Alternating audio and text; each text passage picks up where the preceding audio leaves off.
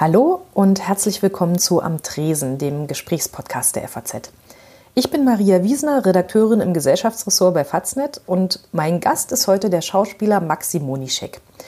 Den kennt man aus Filmen wie Die göttliche Ordnung, wo er den widerspenstigen Schweizer Ehemann spielte, der seine Frau vom Wahlrecht abhalten will.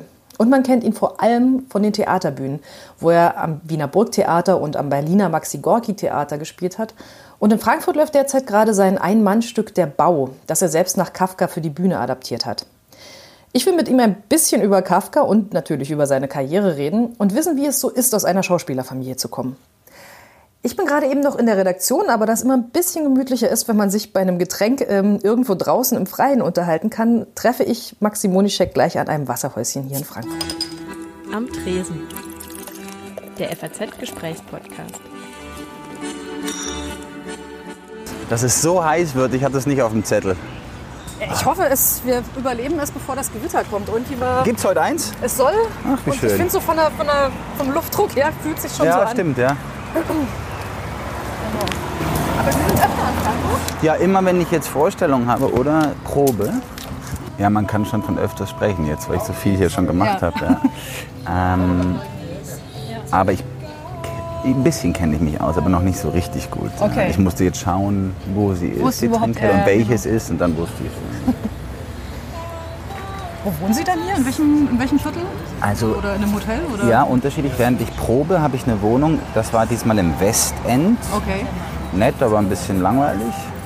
Und jetzt wohne ich im Hotel Nizza in dem, im Bahnhofsviertel. Das ist okay. lebhafter. Bisschen, ja, genau. Kompletter Gegensatz. Ja, genau. Das gefällt mir besser. Und ist ja nah am Theater und sehr praktisch gelegen, Ja. einfach mit Bahnhof und so. Also für mich war Frankfurt ein ganz unbeschriebenes Blatt, bevor ich hier meine erste Produktion gemacht habe. Mir gefällt es wirklich gut hier. Also die, die Leute sind so freundlich im Vergleich zu Berlin, oder? Okay, ja, das auf äh, jeden Fall. das, der Fluss macht natürlich viel her. Gestern konnte ich nach der Vorstellung noch mich an den Fluss in die Ja. Sonne setzen. Ich dachte so, wann habe ich das? Das war schön, ja. Also, aber es noch hell war, die Vorstellung nur kurz. Natürlich. Ja, und das Theater liegt auch direkt Genau, am Fluss. da- Also es ist ja wirklich aus der Tür fallen und Ja. schon ist man so. Schön.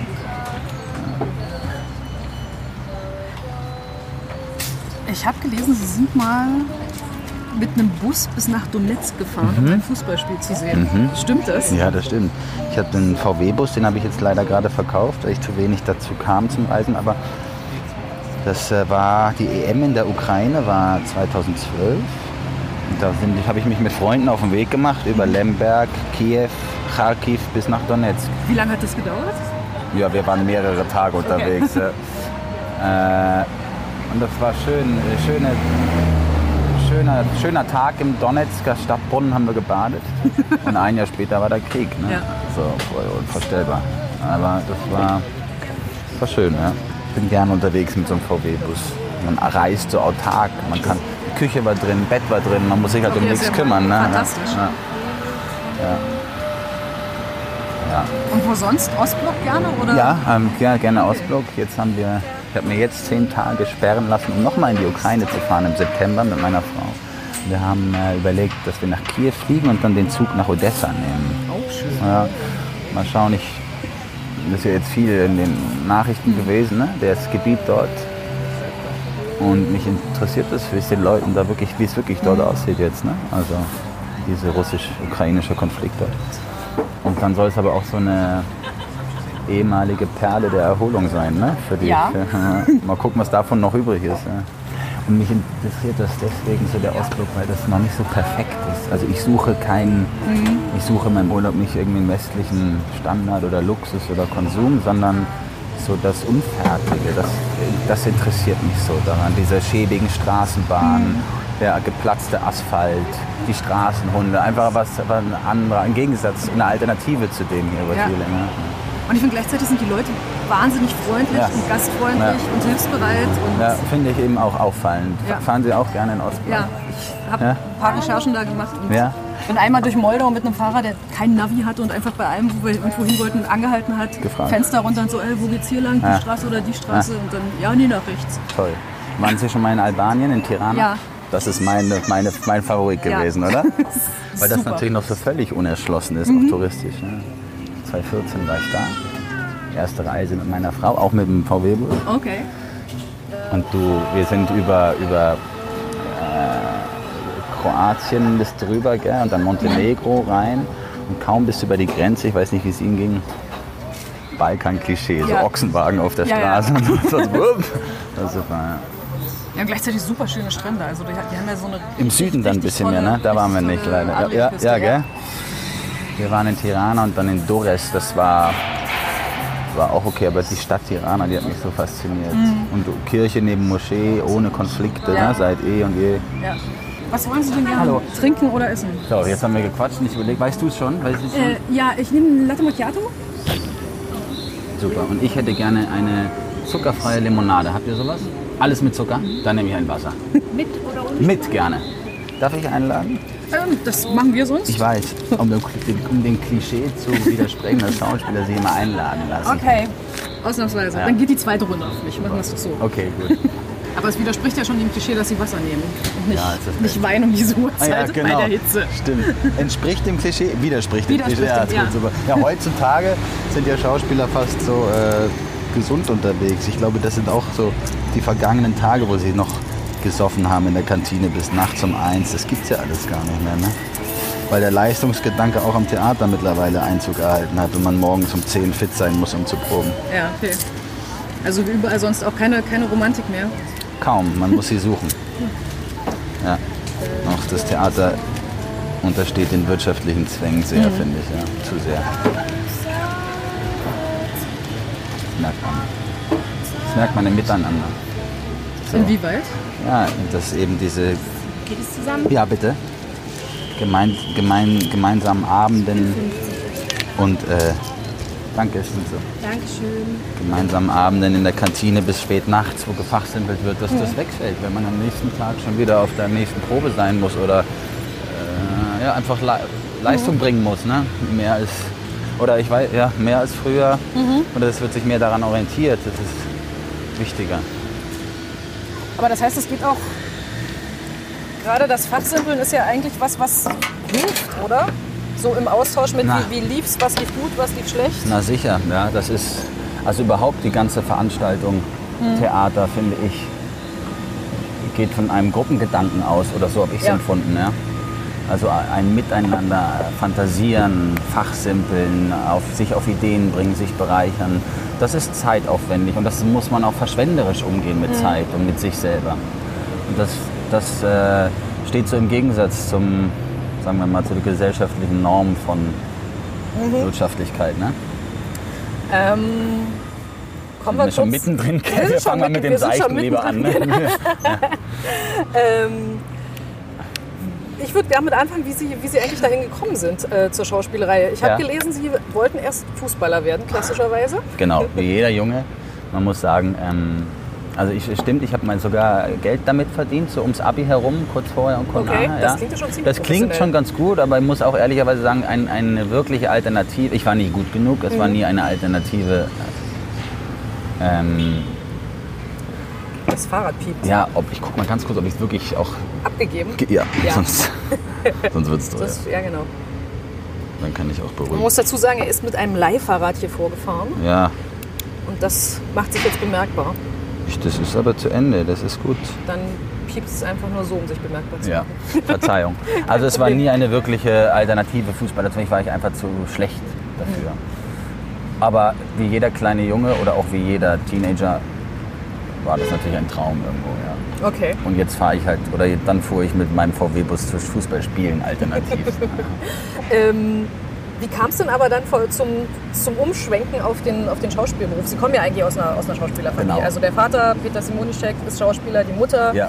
äh, Charlotte Schwab ist Schauspielerin. Genau, beide, beide, also geschieden, beide neu verheiratet, wieder mit Schauspielern, also eine große Schauspielerklicke bei uns zu Hause, was ähm, natürlich zur Folge hatte, dass ich in diesem Umfeld, ich spreche jetzt vor allem vom Theater, aufgewachsen bin ne? und von Anfang an eine große Vertrautheit mit den Leuten hatte, die ein- und ausgehen und auch eine Vertrautheit damit, dass alle wissen, wie es geht und der jeder sagt, wie es richtig ist, letztendlich aber alle mit Wasser kochen. Das war, das sollte sich später dann noch als großer Vorteil herausstellen. Dennoch ähm, gab es nie den romantischen Punkt, wo ich gesagt habe, jetzt weiß ich, ich möchte Schauspieler werden. Sondern ich habe mal mein Abi gemacht. Ich war auch nie in Theater-AGs oder sowas. Äh, Habe Abi gemacht und nach dem Abi wusste ich, wie so viele in dem Alter überhaupt nicht, was ich machen möchte. Dann habe ich mich erstmal ein Jahr auf Reisen begeben, war in Alaska, zwei Monate auf Kuba. Und ähm, Super, was, was haben Sie gemacht da? Ru- Rumhängen oder arbeiten? ähm, Oder beides? Ja, nee, arbeiten nicht. In Alaska war ich viel wandern und angeln, also fischen. Und ähm, äh, ja, rumgehangen, so, ich würde mal sagen, den Horizont erweitert. Ja. Auf Kuba. Kuba hat mich irgendwie fasziniert, vielleicht ähnlich wie, weil wir über die Ostblock-Faszination gesprochen haben, dass das alternative Gesellschaftssystem, die Ausläufer davon noch irgendwie mitzubekommen. Dort habe ich, dort habe ich mir zumindest Spanischunterricht genommen an der Universität in Havanna und bin dann aber auch viel gereist und war in den Bergen und habe mir ein Pferd ausgeliehen vom Bauern und bin in der Sierra Maestra rumge getümpelt und so. Und äh, bei, bei Kaffeebauern habe ich eine Woche gewohnt. Das war, das war, ich würde sagen, meine allererste Ausbildung, die ich in diesem Leben genossen habe. Okay. So, ja. Lustigerweise immer so ein Reklamheft in der Tasche, um zu lesen. Und dann habe ich irgendwann gedacht, oh, jetzt muss ich irgendwann wieder zurück in die, nach Hause, was mache ich? Und habe einfach angefangen, mal so einen Monolog auswendig zu lernen und habe schon mit dem Gedanken gespielt, auf Schauspielschulen vorzusprechen. Was für ein Reklamheft war es? Erinnern Sie sich noch? Ja, es, war, es waren zwei. Es waren die Räuber von Schiller und es war Shakespeares Romeo und Julia. Ganz klassisch. Ganz, ganz klassisch. Ja, ist keine Ahnung gehabt halt von irgendwas. Ich glaube, das waren die beiden Stücke, die wir in der Schule gelesen haben. Deswegen hatte ich überhaupt diese Hefte. Ähm, und dann dachte ich so, ach, wenn ich zu Hause bin, probiere ich es mal. Das ist lustigerweise doch aus dem Blauen raus gewesen. Ich probiere es mal auf Schauspielschulen. Und so kam das dann auch und es hat glücklicherweise sofort geklappt mit der Aufnahme. Es ging mir, also es war, war ohne, groß, ohne große, wie sagen wir, ohne große Umwege hat es, gleich funktioniert und ich habe mir gedacht, so jetzt beginne ich mal das Studium, ohne zu wissen, ob ich das ein Leben lang machen möchte oder ob ich überhaupt in dem Beruf arbeiten möchte, weil das Studium ja doch anders ist. Aber ich dachte mir, so ganz umsonst kann das nicht sein, das Studium. Man beschäftigt sich ja viel mit sich selbst, mit seinem Körper, man setzt sich mit interessanten Literaten auseinander. Ähm, so ganz verschwendet wird die Zeit nicht sein. Und siehe da, das Studium hat mir sogar überwiegend Spaß gemacht. Dann ging es zu den Vorsprechen an den Theatern, da hat es auch sofort geklappt. Und bisher läuft es ganz gut. ich kann, ja, so, ich kann mir einfach, ja, zu dem Beruf, ich kann mir, der Beruf erlaubt mir mein Leben so zu führen, wie ich gerne möchte, so würde ich sagen. Also ich würde, ich glaube, dass, dass ich sagen kann, dass der Beruf beherrscht nicht mein Leben, sondern ich beherrsche den Beruf in dem Sinne. Ja. Sie sind auch freischaffender ähm, Ja. Schauspieler. Also Ja. heißt, wir haben hier wie jedes Mal im Übrigen ähm, die Kehrmaschine. Hallo. Die kommt immer vorbei. Ja. Die mag uns, Ja, egal, ja. egal wann wir hier sind. Dann winken wir mal. Das ist, das ist wahrscheinlich die sauberste Straße und das sauberste Wasserhäuschen, was es hier gibt, weil immer diese Kehrmaschine vorbeikommt. Ja, sehr gut. Sehr gut. Ähm, Und der Laubbläser auch noch. ja, Das ja, die kommt. sind heute hier busy. komplett busy. Das bisschen Laub, was runtergekommen ist, wird sofort weggeräumt. Wie in Zürich. Sauber. Genau. Ähm, freischaffender Ja. Schauspieler. Ja. Auch als bewusste Entscheidung, wenn ich das so Ab, raushöre. absolut. Ähm, ich muss sagen, ich war auch lange festes Ensemblemitglied. Äh, angefangen habe ich bei Armin Peters am Maxim Gorki Theater. Der hat mich sozusagen von der Schule geholt. Der hat mich sozialisiert am Theater. Äh, da merke ich immer, wie prägend das ist, diese Arbeitseinstellung und dieses ähm, aufs Wesentliche konzentrierte, ohne Spirenzchen, ohne Neurosen, ohne ohne Eitelkeiten. Das da bin ich ihm ewig dankbar. Das hat mich sehr geprägt. Da war ich drei bis vier Jahre am Maxim Gorki Theater. Dann habe ich schon meine ersten zwei Jahre frei gemacht, habe auch zu drehen angefangen. Und danach bin ich zu Johann Simons an die Kammerspiele nach München gegangen und habe da auch noch mal drei Jahre fest. Ziemlich lange fest eigentlich, wenn Ja. man sie zusammennimmt. Ja, oh, ich habe Kollegen, die sind ein Leben lang fest, zum Beispiel gewesen. Ja? Ähm, immer immer ein, eine Sache des Blickwinkels. Und ich muss auch ehrlich sagen, ich bin immer auf der Suche nach so einer Gruppe, der ich mich wieder anschließen kann. Ne? Also dieses Freischaffende hat natürlich seine Vorteile. Ähm, du bist Herr über deine Zeit, du kannst entscheiden, mit wem du wann wo arbeiten möchtest, wenn du die Auswahl hast, vorausgesetzt. Aber wie gesagt, eingangs dieser Grundgedanke, in einer Gruppe was zu schaffen, sich auch zu identifizieren mit einer Gruppe, der, den habe ich seit dem Gorki so nicht mehr gefunden und ist auch irgendwie ein Motor für mich, Motor für mich, das, das weiterzumachen und das zu suchen. Ähm, genau, also und dieser Gedanke, dieser bewusste Entschluss, freischaffend zu sein, kam ehrlich gesagt schon aus einer, sagen wir mal, Ernüchterung, wenn nicht Frustration. Der kehrt aber hier oft hoch und runter. sag's ja. Ja. Apropos Frustration. Das ist ja unglaublich. genau. Äh, also wie soll ich sagen, die Lust an dem Beruf hängt bei mir vor allem davon ab, was für, auf was für Leute ich treffe, auf was für Menschen, ne? Regisseure, Kollegen. Und, und das, soweit es geht, selber in der Hand zu haben, diese Entscheidung, mit wem ich wo arbeite, das ist mir wichtig. Ähm, dieser Beruf, den sehe ich sowieso als ständigen Kampf um Verantwortung, ne? weil jeder, du bist so abhängig von so vielem, von Produzenten, von Intendanten, von Regisseuren. Für mich ist es immer ein Kampf um möglichst viel Mitspracherecht oder Verantwortung, würde ich es nennen, am, an der, am Entwicklungsprozess. Und da sehe ich mich irgendwie in einer besseren Position, wenn ich, wenn ich entscheiden kann, was ich machen will und was, ich, was mich interessiert. Wenn man notfalls auch sagen kann, ich gehe, weil Genau. ich bin hier nicht gebunden. Genau, oder ich, ich möchte nicht eingeteilt werden, mit irgendjemandem arbeiten zu müssen. Das ist gefährlich auch für meine Lust am Beruf und dann setzt dein, dein Zynismus ein, so, das, das habe ich alles schon erlebt. Und, und das, ist, das war die Entscheidung, frei zu sein.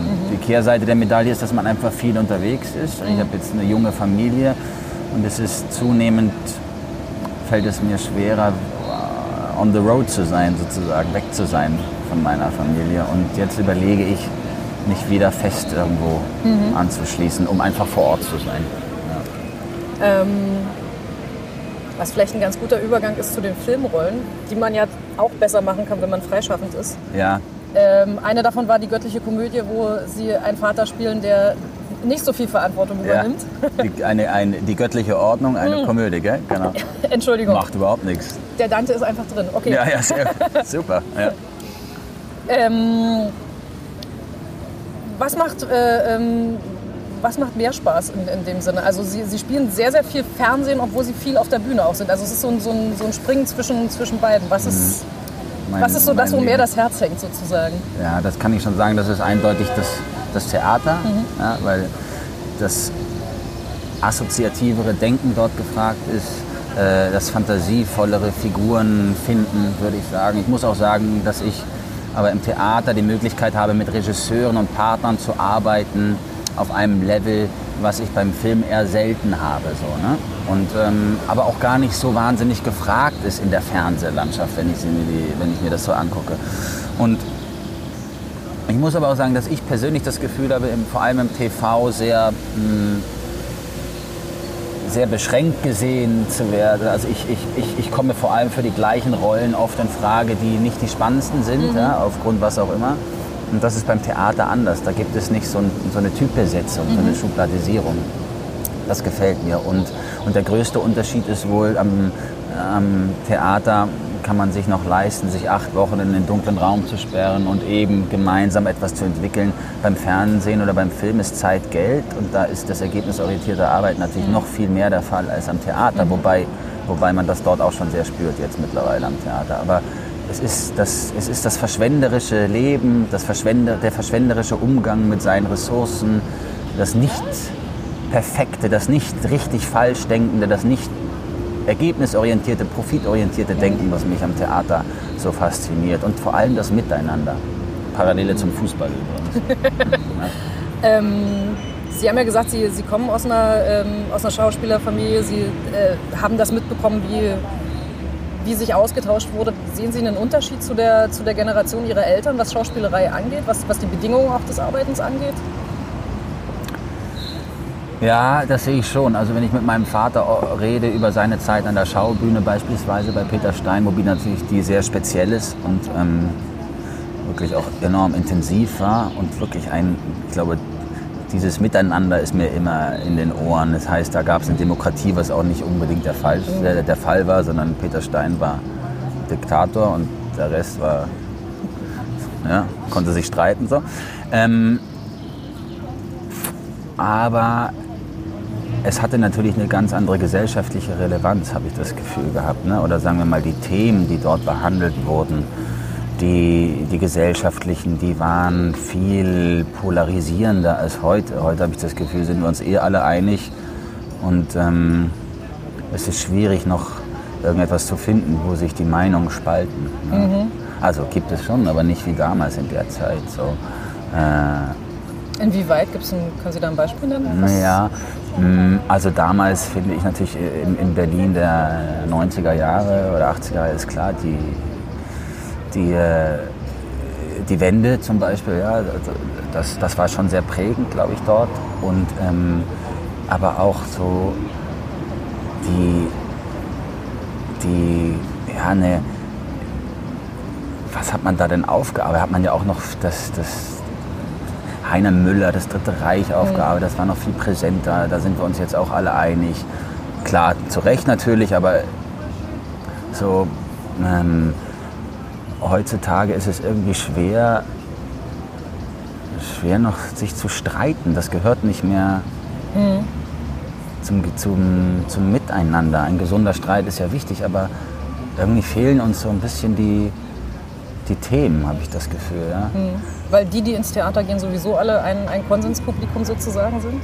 Mm, Das, Oder weil die, die das Theater machen, Konsens das sind? würde ich sagen eher. Mir fehlen so die Querdenker, ne? also die, die die Theater machen, die, die wissen alle, dass Kapitalismus ist scheiße und ähm, ähm, es ist so, es ist immer so, es wird immer angeprangert, aber so Lösungsvorschläge gibt es natürlich keine, zu Recht, das muss ja auch nicht sein, aber es ist alles, es ist oft so gemeinsa gemeinsamer Konsens, ja, finde ich. Das stört mich manchmal. Und, oder, oder es ist so abgedreht, so elitär, dass ich mir doof vorkomme, und weil ich weil es nicht verstehe, was sie mir da erzählen wollen.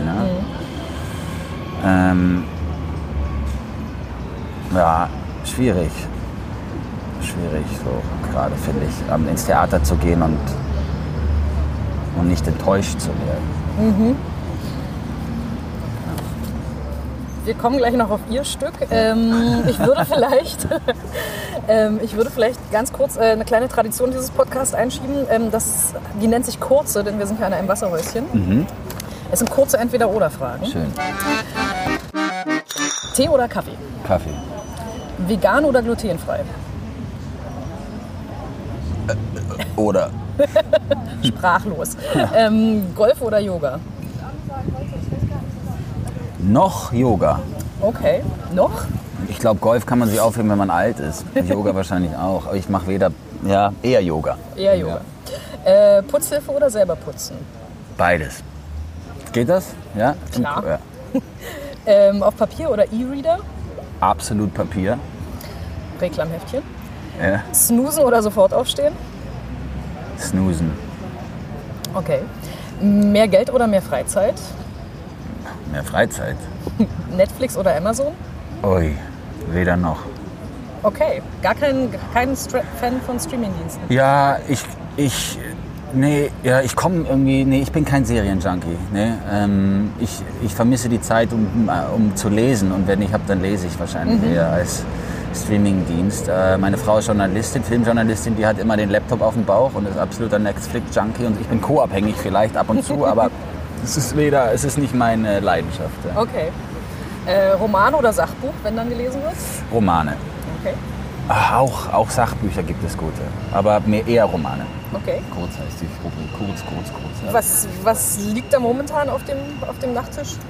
Im Moment liegt äh, zum zweiten Mal ein Sachbuch auf dem Nachttisch. Ähm, Wer den Wind sät, das ist über, die, über, die, über den Nahen Osten, über den Konflikt im Nahen Osten, eine historische Abhandlung von einem Journalisten. Ich komme jetzt nicht auf seinen Namen, ich weiß nicht. Wir reichen den im Text dann nach. Ja, wer den Wind sät. Komme ich nicht drauf.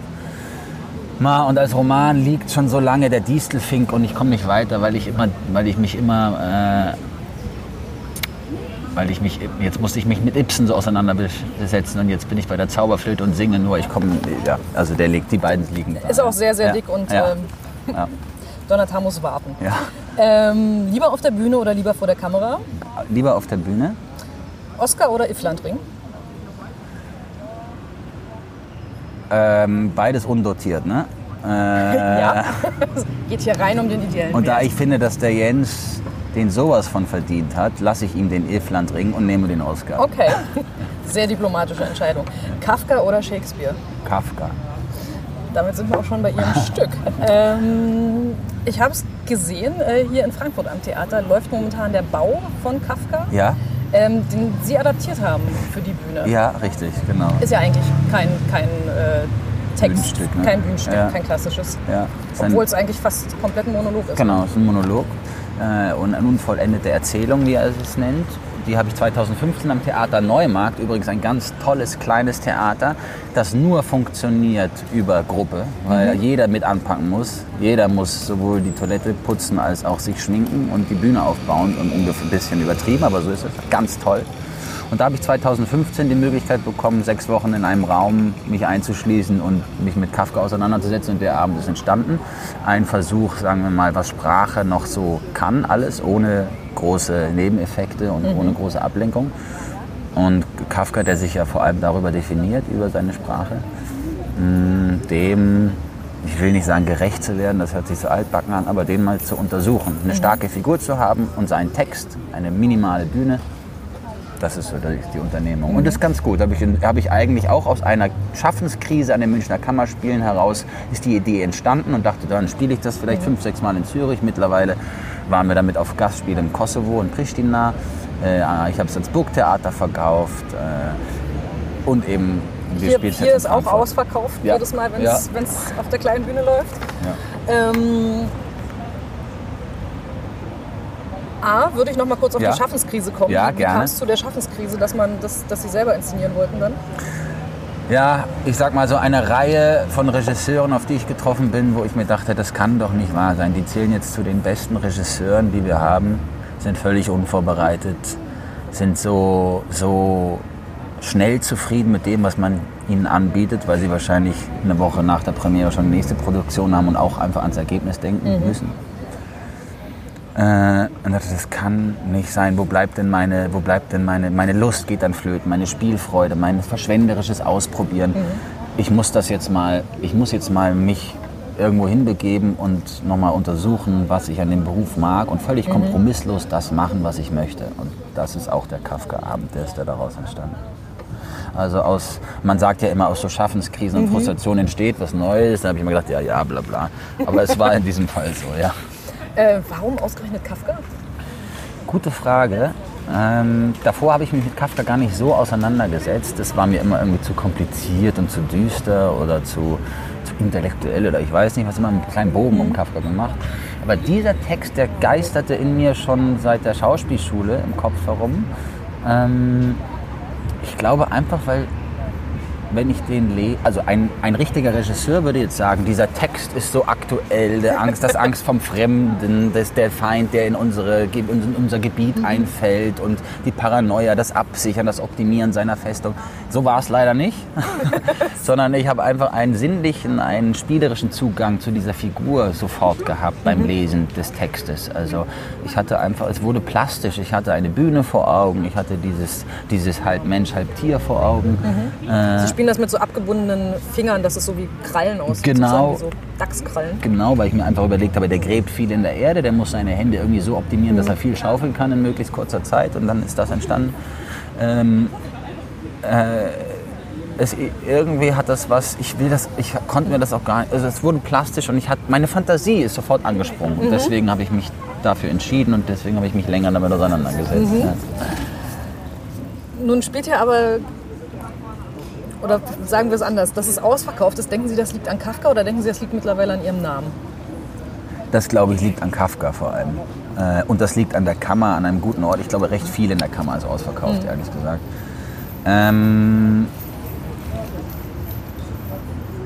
da bin ich mir ziemlich sicher, dass das so ist.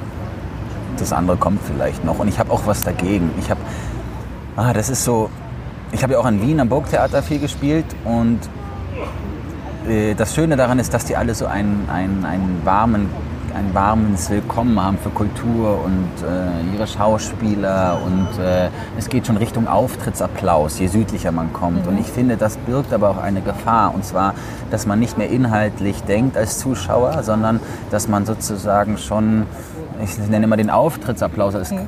als Krönung dessen. Auftrittsapplaus heißt, man, man wird applaudiert, bevor man überhaupt, ja, also, also wenn man auf die Bühne wenn man auf die Bühne kommt. Und ich frage mich, warum? Was, weil er nicht stolpert? Oder was? Also es ist so, es ist so inhaltsfremd. Es ist so die Vorschusslorbeeren, ja, die, die dort einem zugestreut werden. Die, die lenken manchmal ab vom, vom Wesentlichen, worum es geht an dem Abend, was auch bewertet werden soll. Ja?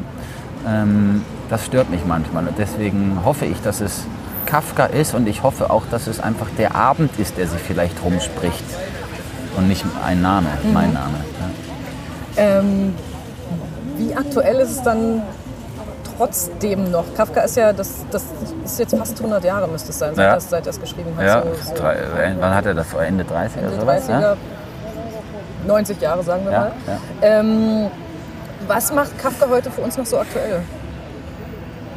Kafka generell das, da, da, bin ich jetzt zu unschlau. Also, oder ich würde sagen, der Text ist, passt natürlich irgendwie Arsch auf Eimer. Ne? In diese ganze Flüchtlingskrise, was aber gar nicht mein Anliegen war, mhm. das möchte ich immer sagen. Und jeder muss sich das auch selber sagen. Aber ähm, wobei natürlich, das ist ein sehr typisches Kafka-Stück, deswegen kann man das doch auch auf Kafka münzen. Also die, die, dieses, dieses Verschanzen vor der Außenwelt, mhm. das sich zurückziehen in eine gesellschaftliche Nische.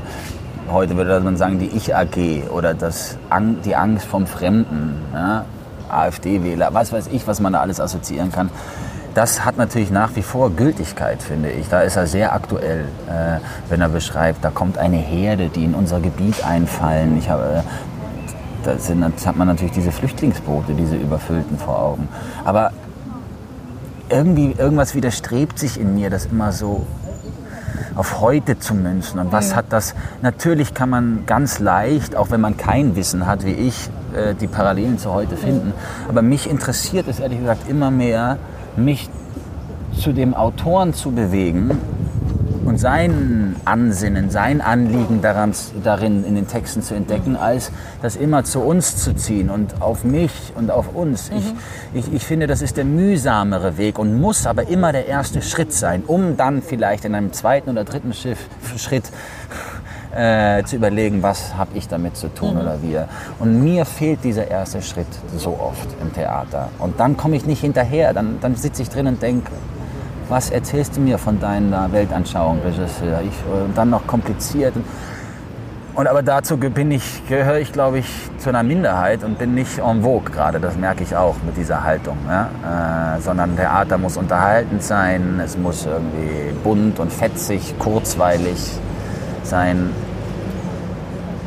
Ich finde, ich finde, Theater muss sich diesen Luxus erlauben, auch sperrig zu sein und sich so einem Werk wie, keine Ahnung, Per Gint zum Beispiel im Vollen und Ganzen zu widmen und es nicht auf anderthalb Stunden runter zu dampfen. Das ist auch wichtig, dass es das gibt, aber Theater muss ja vielfältig sein und diese Art von Vielfältigkeit, die vermisse ich, dass man mhm. sagt, das ist ein Epos, das ist eine Reise, die dieser junge Per Gint durchmacht. Dem stelle ich mich jetzt als Ganzen mhm. und mache es nicht, mache kein Per Gint to go. Ja, mhm. so. Klingt auch nach einem, nach einem Plädoyer für, für mehr textlastiges Theater eigentlich. Weil das ist ja etwas, was, was so ein bisschen in diesen Inszenierungen auch abhanden kommt. So lange, ja. lange Monologstücke, lange dass man lange aushält, ja. dass einfach jemand vorne redet und dem folgen muss. Also ich, ich bin auch ein großer Fan von Tanztheater, ja, wo gar kein Text drin ist. Oder, ähm, aber ich finde, es hat einfach eine besondere Qualität, sich an diesen Textmassen abzuarbeiten. Ne? Und, und auch, wir sind es ja nicht mehr gewohnt, länger als anderthalb Stunden still zu sitzen mhm. und zuzuhören. Und ähm, das finde ich halt einfach ein großer Verlust. Ich bin es auch nicht mehr gewohnt, fünf Stunden durchzuquasseln. Überhaupt nicht. Ich bin mhm. das Gegenteil eigentlich. Aber die Vielfalt muss einfach gewährleistet sein und die sehe ich flöten gehen gerade. Mhm. Ja, schon. Auch, ein, auch so, ein Auto, ein, so eine Maschinerie wie ein Theater kommt an seine Grenzen mit so einem Fünf-Stunden-Abend. Da sind Argumente, da fässt du dir an den Kopf, die Technik arbeitet in Schichten, die kann nicht fünf Stunden am Stück oder ähm, äh, wir haben, die haben gar nicht mehr das Personal, so ein Stück durchzubesetzen an Rollen, ja? also an Schauspielern. Das ist, das, man merkt richtig, dass ein Theater nicht mehr darauf ausgelegt ist, solche, solche Abende zu stemmen, sondern kurz, knackig, zack, bumm, nach Hause, Tisch beim Italiener reserviert, schön was, auf Wiedersehen. Ich war dabei. So, ja. Was ist denn oder was wäre denn, was wären denn Stücke oder Autoren, die Sie gerne auf der Bühne machen würden? Oder wo Sie sagen, das wäre super spannend, das zu inszenieren? Zu inszenieren oder zu spielen? Obwohl es ist ähnlich. recht, Beides. ja. Sie können ja beides, Ja. haben Sie bewiesen. Danke. Also ich merke, dass ich, immer, dass ich immer mehr eine Faszination für Sprache entwickle. Nicht zuletzt durch Regisseur Kriegenburg, der mir diese, diese Tür geöffnet hat. Und da bieten sich natürlich Autoren an, die sich über Sprache definieren, das habe ich schon gesagt, aber die eine eigene Sprache entwickeln. Da fällt mir als erstes Kleist ein zum Beispiel oder Horvath. Ähm, natürlich die ganzen Klassiker wie Schiller, aber auch modernere Autoren wie äh, Werner Schwab. Mich interessiert es, etwas mit Sprache anzustellen und das auszuloten. Und ich glaube, das würde ich mir mehr auf der Bühne wünschen. Und auch wenn ich mal inszenieren sollte, wieder würde ich mich, glaube ich, in dieser Richtung umschauen, weil ich damit da einfach einen Zugang habe zu der Sprache. Ähm, jetzt wollte ich noch was sagen, genau. Mm, Mehr Sprache. Genau, aber es, ich bin jetzt ungefähr so elf Jahre in dem Beruf und ich muss sagen, der einzige Regisseur, also es gibt einen Regisseur, den ich getroffen habe, der mir ganz platt beispielsweise erklären konnte, wie man so einen fünffüßigen Jambo spricht bei Schiller. Geschweige denn, dass mir das jemand auf der Schauspielschule beigebracht hätte. Es ist nicht en vogue, Sprache, habe ich das Gefühl. Es, ist nicht, es ist nicht am Puls der Zeit und das finde ich wirklich schade, weil das ist so, du hast natürlich hast du deinen Körper als Ausdrucksmöglichkeit, aber eben auch die Sprache. Und ähm, Finde ich ganz interessant, zusammen mit der, mit der Bewegung von, äh, wir, wir, uns fehlt der Dialog und uns fehlt das, äh, die, die Lust, Ja. uns irgendwie zu streiten, dass dann die Sprache Ah. auch abhanden kommt. Ja, ja. Oder, oder, oder so ein Film wie Fuck You Goethe zum Beispiel, ne? der ein Riesenerfolg war und wirklich sehr unterhaltsam. Der hat, finde ich, so gut, der hat ein, unser Sprachbild so gut getroffen auf den deutschen Schulhöfen. Was ist mit unserer Sprache los, frage ich mich da. Ne? Klar ist das lustig und wirklich auch charmant, aber Ich habe Kurse eine- an der Uni gegeben, wo ich genau das bestätigen kann. Ja. Also selbst, selbst Bachelorstudenten sind mittlerweile, wenn ich, wo ich ihnen gesagt habe, sie müssen, sie wollen Journalisten werden, sie müssen die Rechtschreibung können. Ja, ja, ja, ja, dann kriegt man die erste Mail von denen, keine Kommas gesetzt, Ah. Groß- und Kleinschreibung völlig egal. Ich denke, Ja, Wahnsinn, oder? Und dann geht's jetzt, habe ich Musik gehört. Äh, da, diese Musik ist, ich, bin, ich, ich, ich komme mir ein bisschen vor wie so ein alter, alter Sack, der so redet. Aber so Musik, wo, das ist so gut, red, du verstehst gar nichts. Und dann habe ich mich mit jungen Leuten, ja, du musst doch nichts verstehen. So, du, du musst nichts verstehen. Das finde ich echt gefährlich in Sachen von, in, in Zeiten von Fake News und das Wort nicht mehr so ernst zu nehmen. Äh, worum, das ist gefährlich auch. Ja? Ähm, vielleicht deswegen auch die Sehnsucht nach, nach dem Wort, zurück zum Wort, sola scriptura. Ja? kurz vielleicht noch mal zum Publikum. Ähm, in der Vorführung, die ich gesehen hatte, klingelte ein Handy. ja. Was ist das Schlimmste, was bis jetzt passiert ist, während Sie auf der Bühne standen, was das Publikum angestellt hat? Mal das Schlimmste würde ich sagen, dass es ein, ein, ähm, äh, ein, ein, An einen Anfall gab, einen asthmatischen mal. Ne? Das ist dann wirklich schlimm. Also weniger für uns oben auf der Bühne, sondern für den Betroffenen. Das habe ich einmal erlebt in Wien, weil das nicht mehr lustig ist und so. Ne? Und man das auch nicht mehr retten kann mit Improvisation und so, sondern da muss der Eiserne runter und dann kommt der Krankenwagen und du merkst einfach, okay, das ist relativ nebensächlich, was wir hier machen, wenn es da unten um Leben, wenn es da unten wirklich um Leben und Tod geht. Ja. So ein Handy passiert immer wieder und ist nervig und ist auch Zeichen, ja, von was, keine Ahnung, von, ja, ist halt so, Handy, ist Hass, Hassliebe-Objekt. Kann man aber immer gut einbinden. Je nachdem, in welcher Emotion man da oben ist, ist es, äh, kann man damit lustig angehen. Manchmal flippt man aus, manchmal kann man es auch ignorieren. Ähm, ich muss, glaube ich, eher daran arbeiten, dass ich das als, dass ich das akzeptiere und mich nicht darüber aufrege. Aber ist das denn schon passiert, dass Sie irgendwie ins Publikum rein irgendwas gesagt Ja, haben? ja, ja, klar, genau. Gehen Sie doch bitte ran, wir warten alle auf Sie. Äh, ähm, Ja, das gibt's, das, ja, ja, das ist, das ist so. Das, das gab schon ein paar Mal, ja. Handy, das gab's denn noch. Ähm, äh, ja, oh ja, ganz schön. Auch die in der, ach, oh, lustig, bei einer Lesung saß eine ältere Dame, eine sympathische ältere Dame im, in der ersten Reihe und hatte ihre Handtasche vor sich gestellt. Und ich las und las und auf einmal guckte ich so an ihr runter und sehe, dass sie den einen Fuß in ihrer Handtasche hat den Schuh ausgezogen und den nackten Fuß in ihrer Handtasche. da war ich wirklich, das war, das war grotesk. Ja? Und äh, äh, ich, während ich las, habe ich mir versucht, die Frage zu beantworten, warum hat diese ältere Dame ihren Fuß in der Handtasche in der ersten Reihe? Ja, ja, genau. Und ich habe mir dieses Gesicht gemerkt und bin nach der Lesung zu ihr gesagt, das ist ja lustig, bitte verstehen Sie es nicht falsch. Wieso haben Sie, hm. genau, sie hat einen geschwollenen Fuß ah, und hat dort ein Kühlpad in der Tasche gehabt. Das war sehr, äh, sehr lustig. Aber sonst die erste Reihe, Bonbonpapier oder die Regenjacke ausziehen während einem Monolog in der ersten Reihe. Da habe ich auch ingehalten beim Schiller-Monolog, der wirklich anspruchsvoll war. Haben wir es bald? sind wir bald fertig. Das ist manchmal, ich, aber das, das muss irgendwas sein, was ich nicht ganz, noch nicht ganz begriffen habe. Die kommen sich da unten, glaube ich, manchmal wie unbeobachtet oder wie nicht mhm. Teil des Geschehens vor. Aber es ist natürlich absolute Kommunikation zwischen mir und den Leuten dort mhm. unten. Ja? Die müssen im Grunde mitmachen mit Gedanken. Ja. Und äh, wenn dann jemand seine Regenjacke auszieht nach der Pause so im Monolog, denke ich, wo bist du? So, ja? Aber äh, alles mit dem Lachen und alles okay. Sie hatten gesagt, die die Schauspielschule kam erst nach so einer längeren Bedenkzeit. Ähm, wie haben denn die Eltern darauf reagiert eigentlich, dass sie dann doch den gleichen Beruf einschlagen? Ähm, ich finde ja, wie es sich für anständige Eltern gehört, die haben sich mal ganz lange rausgehalten ne? und haben gesagt, egal was du machen willst, überlege es dir gut. So, und ähm, haben mir vor allem in der Anfangsphase, wo ich damit geliebäugelt habe, mir gesagt, ähm, was, für, was für ja, Gefahren dieser Beruf auf mit sich bringt und wie unglücklich man darin werden kann, wenn man nicht davon Was leben kann. Haben die da so aufgezählt? Na, dass man, dass es natürlich viel mit neben Talent, ja, auch mit Glück zu tun hat oder mit zur richtigen Zeit am richtigen Ort zu sein, die richtigen Leute zu treffen. Ja. Ähm,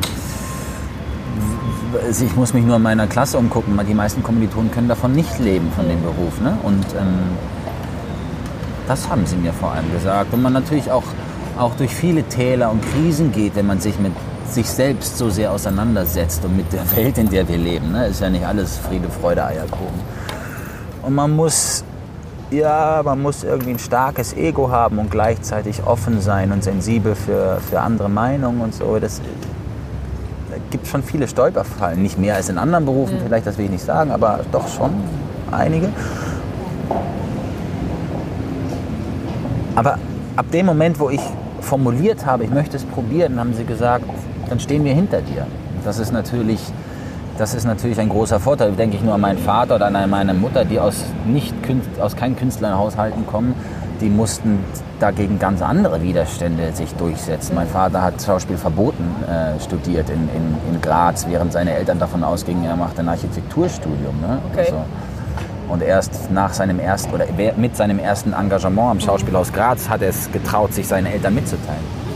Das, und, und das gab es auch bei meinen Kommilitonen, deren, dessen Eltern Metzgermeister waren und die das überhaupt nicht verstanden haben, was ihr Junge jetzt für, für ähm, Spirenzchen da veranstaltet. Und erst als er dann eine Episodenrolle in der die Serie Alarm für Cobra 11 hatte, haben sie gesagt, jetzt wissen wir, was du jetzt hast du es geschafft. Das sind natürlich nochmal ganz andere ähm, Widerstände, gegen die man an muss. So. Mhm. Da hatte ich es relativ einfach mhm. mit dem Background. Also ich habe verständnisvolle Eltern gehabt dafür. Und wie war das, als Sie zum ersten, zum ersten Stück gekommen sind? Ja, lustig, das beschreiben sie heute oft. Sind sie zusammengekommen, meine Mutter und mein Vater. Wir leben ja getrennt. Und haben sich einfach gesagt, wir hoffen so sehr, dass er Talent hat. Ne? Weil ihnen war auch klar, dass sie ehrlich sein müssen mhm. mit mir. Ähm, und da, da haben sie nichts gesagt, weder, also sie haben gesagt, super gemacht, so, aber sie haben, jetzt beschreiben wir, dass es war so entscheidend, das erste, die erste Inszenierung an der Schauspielschule, weil sie, weil da sieht man, ob, ob da was ist oder ob ich falsch bin in dem mhm. Beruf. Ja. Aber da sie mich dann in Ruhe gelassen haben, war es wohl okay. Ja.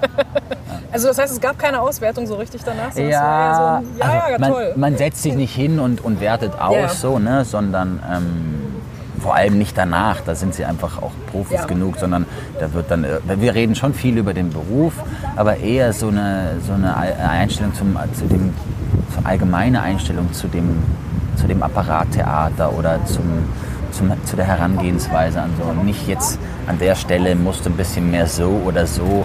Das ist, das ist, das war eigentlich nie der Fall, sondern eher so mit einem gröberen Pinsel redet man über den Beruf. Ja. Ähm, kommen wir vielleicht zu den letzten Fragen, letzte Ja. kleine Runde. Ähm, Sie könnten für einen Tag ein anderer Mensch sein. Wer würden Sie gerne sein?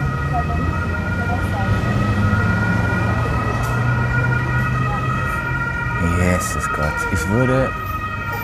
Oh Gott. Wow. Als erstes fällt mir jetzt leider Roger Federer ein, aber das ist so banal, das traue ich mich fast gar nicht zu sagen. Ich glaube, ich würde mir gerne wünschen, ich wäre. Da muss ich mal überlegen. Das, oh, das ist so eine.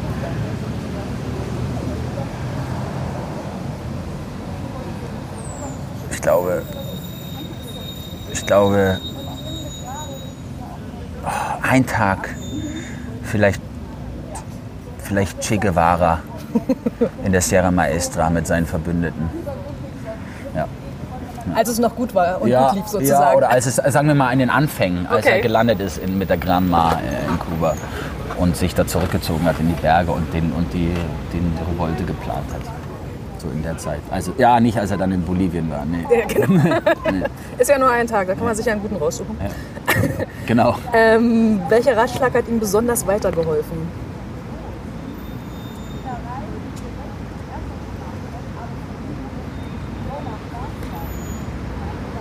Da würde ich gern Polonius zitieren aus Hamlet. Zwei Zeilen. Darf ich das machen? Gerne. Auch wenn ich es ablesen muss. Den Polonius gibt seinem Sohn Laertes ein paar Zeilen mit auf den Weg, wenn dieser nach England geht und ihn verlässt, sein Vater. Und er sagt zu ihm, Leutselig sei, doch mach dich nicht gemein. Dein Ohr leih jedem, wenige deine Stimme. Nimm Rat von allen, aber spar dein Urteil. Das hat übrigens mein Vater mir auch mal geschrieben in einem Brief, ich glaube zu meinem 20. Diese Worte. Das war ein guter Ratschlag. Ja. Ähm, wie wollen Sie mal in Erinnerung bleiben? Kommt ein bisschen drauf an, bei wem. Ähm, bei meiner, am wichtigsten ist mir, glaube ich, wie ich bei meiner Tochter in Erinnerung bleibe. Als äh, liebevoller, fürsorglicher, ehrlicher und zugewandter Vater. Vielen Dank. Am Tresen. Maria, wie war's? Sehr schön. Ich muss sagen, ähm, es war so ein tolles, langes Gespräch, wo man sich auch so viel Zeit nehmen konnte, wie man sonst nicht hat. Also eigentlich genau der Grund, warum wir diesen Podcast irgendwann mal angefangen haben. Also dieses mehr Zeit haben und in einer entspannten Umgebung sitzen und sich mit Leuten wirklich unterhalten. War sehr toll. Er hat ganz tolle Sachen erzählt, fand ich. Highlight? Ich fand interessant, dass er so lange nach dem Abi sich Zeit genommen hat, um rumzureisen und was er, was er alles gemacht hat dort. Und ich fand sehr interessant, wie intensiv er sich mit Kafka auseinandergesetzt hat für sein Stück. Naja, wer aus so einer Schauspielerdynastie kommt, da kann man sich das ja leisten. Genau. Also insoweit, ähm, ich fand es sehr gut. Ich hoffe, es war auch unterhaltsam zum Hören. Was hast du denn nächste Woche vor? Oder in zwei Wochen? Ehrlich gesagt, das ist noch eine Überraschung. Also ich äh, bin noch auf der Suche nach, also ich habe zwei Leute, in denen ich im Gespräch bin, aber das ist noch so ein bisschen offen. Also es ist ein bisschen diesmal ein Überraschungsgast. Uhuhu, Überraschungspodcast das nächste Mal. Schalten Sie ein. Genau, aber also ich, ja, mal, mal gucken, mal gucken. Also ich will noch nichts versprechen, aber ich glaube, das könnten eigentlich, äh, wären beides ziemlich gute Gäste. Okay, ich bin gespannt. Ähm, Wir sehen uns dann das nächste Mal wieder und ich hoffe, Sie schalten auf jeden Fall ein und hören sich das an. Ja, verbreiten Sie unseren Podcast. Erzählen Sie Ihren Freunden, Ihrer Familie davon, dass Sie unseren Podcast hören. Geben Sie uns gerne eine Bewertung ähm, bei, bei Spotify oder bei äh, Apple, wenn Sie sich ein bisschen Zeit nehmen. Uns, wir freuen uns auch über Sterne, ähm, die Sie uns da geben. Und Sie können uns natürlich eine Mail schreiben an tresen.faz.de. Genau so ist es. Vielen Dank. Bis zum nächsten Mal. Tschüss.